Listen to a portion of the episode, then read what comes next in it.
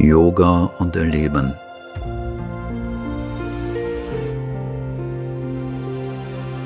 Ein Haus für den Herrn. Viertes Kapitel Kollektive Sadhana Wie sollten wir nun vorgehen, wenn die Sadhana nicht persönlicher, sondern kollektiver Natur ist? Wenn es keine eigene persönliche Schlacht mehr ist, sondern wir uns in Solidarität mit dem Wesen anderer befinden und eine gemeinsame Schlacht zu schlagen haben. Die Mutter sagten dazu, man muss sich weiten. Die Arbeit ist komplizierter, komplexer und benötigt mehr Stärke, eine größere Weite, mehr Geduld, Toleranz und Ausdauer. Dennoch, wenn jeder in einer vollkommenen Weise das tut, was er zu tun hat, dann bilden alle zusammen eine einzige Person, die die Sadhana für alle tut. Wenn es 50 Leute gibt, die den integralen Yoga praktizieren und nur einer tut die Arbeit, dann tut er sie für alle. Wenn aber jeder von den fünfzig es für alle tut, dann tut er es tatsächlich für eine Person. Denn jeder arbeitet für jeden.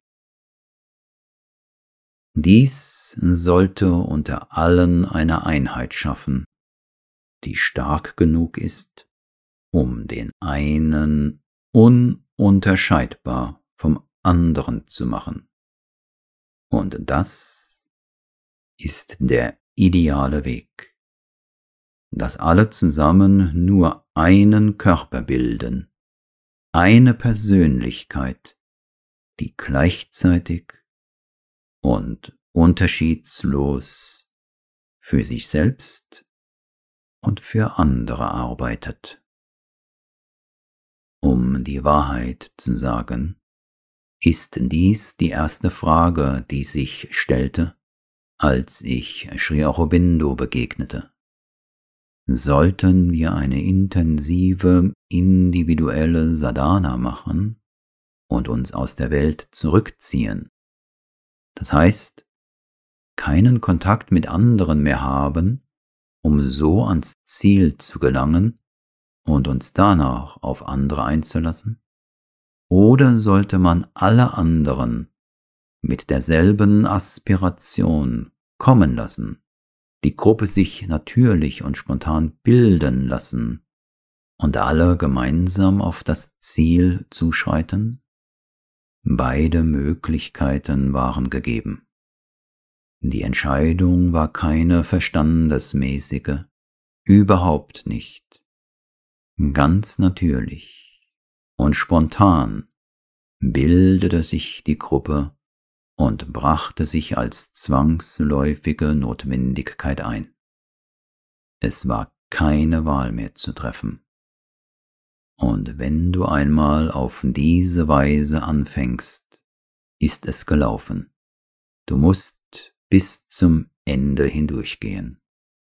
Wenn du die Arbeit allein tun willst, ist es absolut unmöglich, sie auf eine vollständige Art zu tun, denn das gesamte physische Wesen, wie vollkommen es auch sein mag, selbst wenn es von einer ganz und gar höheren Qualität ist, und selbst wenn es für eine ganz spezielle Arbeit geschaffen wurde, kann immer nur ein Teil und begrenzt sein.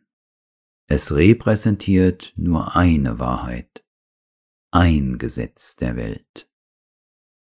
Es mag ein äußerst komplexes Gesetz sein, aber es ist nur ein Gesetz, was in Indien Dharma genannt wird, und die Gesamtheit der Umwandlung kann nicht durch das allein, durch einen einzigen Körper gemacht werden. Deshalb wurde die Vielfalt spontan geschaffen. Du kannst ganz allein deine eigene Vollkommenheit erlangen. Du kannst in deinem Bewusstsein endlos und vollkommen werden. Die innere Verwirklichung ist grenzenlos, aber die äußere Verwirklichung ist dagegen zwangsläufig begrenzt, und wenn du deshalb eine allgemeinere Aktion willst, bedarf es einer minimalen Anzahl an Personen. Eine ganz alte Tradition setzt die Zahl auf zwölf fest. Aber angesichts der Komplexität des modernen Lebens scheint dies nicht mehr ausreichend. Eine repräsentative Gruppe wird benötigt. Und deshalb repräsentiert jeder von euch, auch wenn euch das nicht bewusst ist, eine der Schwierigkeiten, die es für die Transformation zu überwinden gilt. Das schafft viele Schwierigkeiten. Es gibt mehr als eine Schwierigkeit.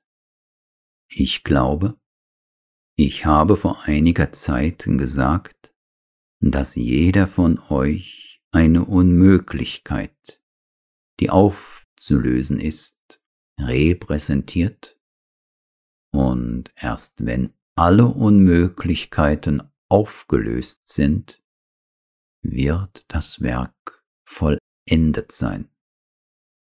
Und jetzt bin ich etwas freundlicher. Ich spreche nicht von Unmöglichkeiten, sondern von Schwierigkeiten.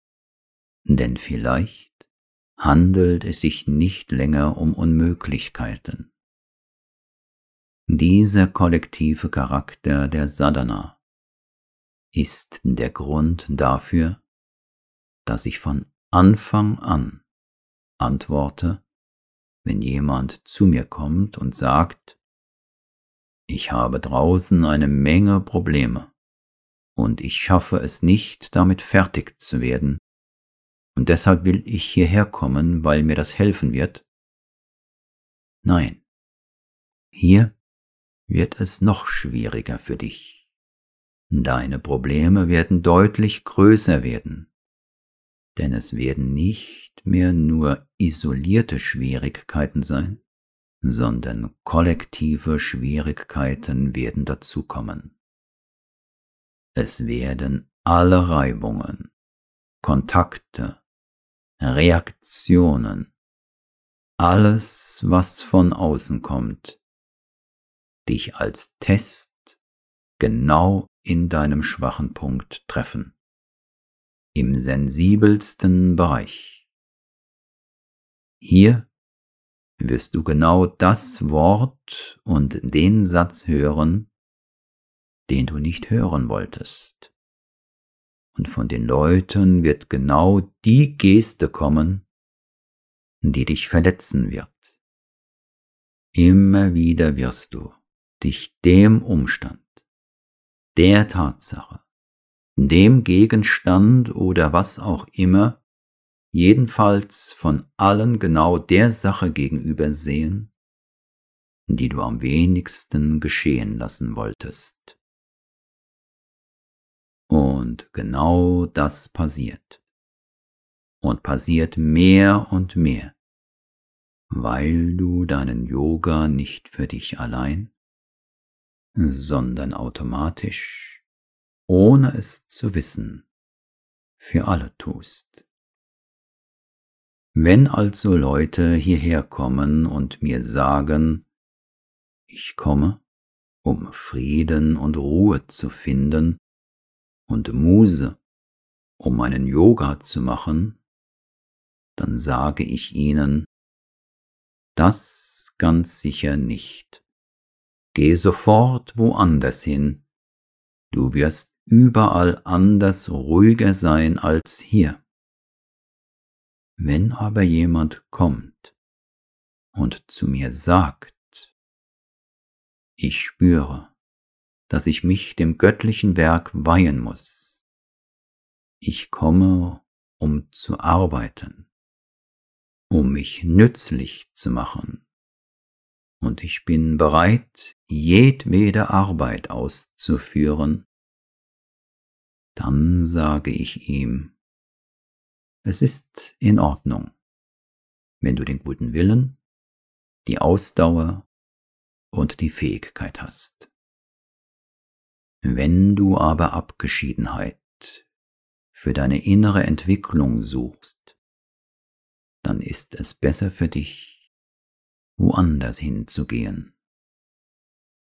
Wenn du nicht in der Lage bist, Frieden und Abgeschiedenheit in dir selbst zu schaffen, dich genug zu isolieren, um nach innen zu gehen, wenn du nicht in der Lage bist, dies unter den Bedingungen des alltäglichen Lebens zu tun, dann ist dies mit Sicherheit nicht der Ort, an dem du es können wirst.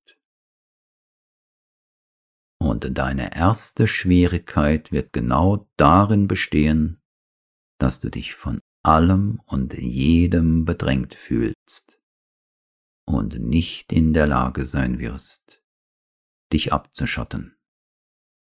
Und das Gleiche gilt für alle. Leute, die einen schlechten Charakter haben, die zum Beispiel schnell ärgerlich werden, werden hier schlimmer als im normalen Leben, weil sie in der Welt von allen möglichen Notwendigkeiten des Lebens im Zaum gehalten werden. Zum Beispiel werden sie hinausgeworfen, wenn sie sich verärgert gegen ihren Vorgesetzten auflehnen. Hier dagegen werden sie nicht hinausgeworfen, sondern es wird ihnen lediglich gesagt, versuche dich zu kontrollieren. Es gibt einen weiteren Grund, warum deine Schwierigkeiten sich hier vermehren werden. Denn dies hier ist der Ort der Verwirklichung. Im Leben bist du unbewusst. Du existierst in einer recht vagen Halbbewusstheit. Du weißt nichts über dich, außer scheinbarem weiter nichts. Du bist und bleibst immer unfähig, deine Mission zu erfüllen. Deshalb triffst du nicht auf Hindernisse und bist nicht im Kern der Schwierigkeit. Du bist lediglich eine Erscheinung. Du bist voll und ganz eine Erscheinung. Deine Defizite sind klein, deine Tugenden sind klein, deine Fähigkeiten sind mittelmäßig und deine Schwierigkeiten auch. Du bist ganz und gar mittelmäßig, die ganze Zeit. Erst wenn du dich auf den Pfad der Verwirklichung begibst, werden deine Möglichkeiten real und sofort werden deine Schwierigkeiten größer. Naturgemäß intensivieren sich die Dinge. Zitat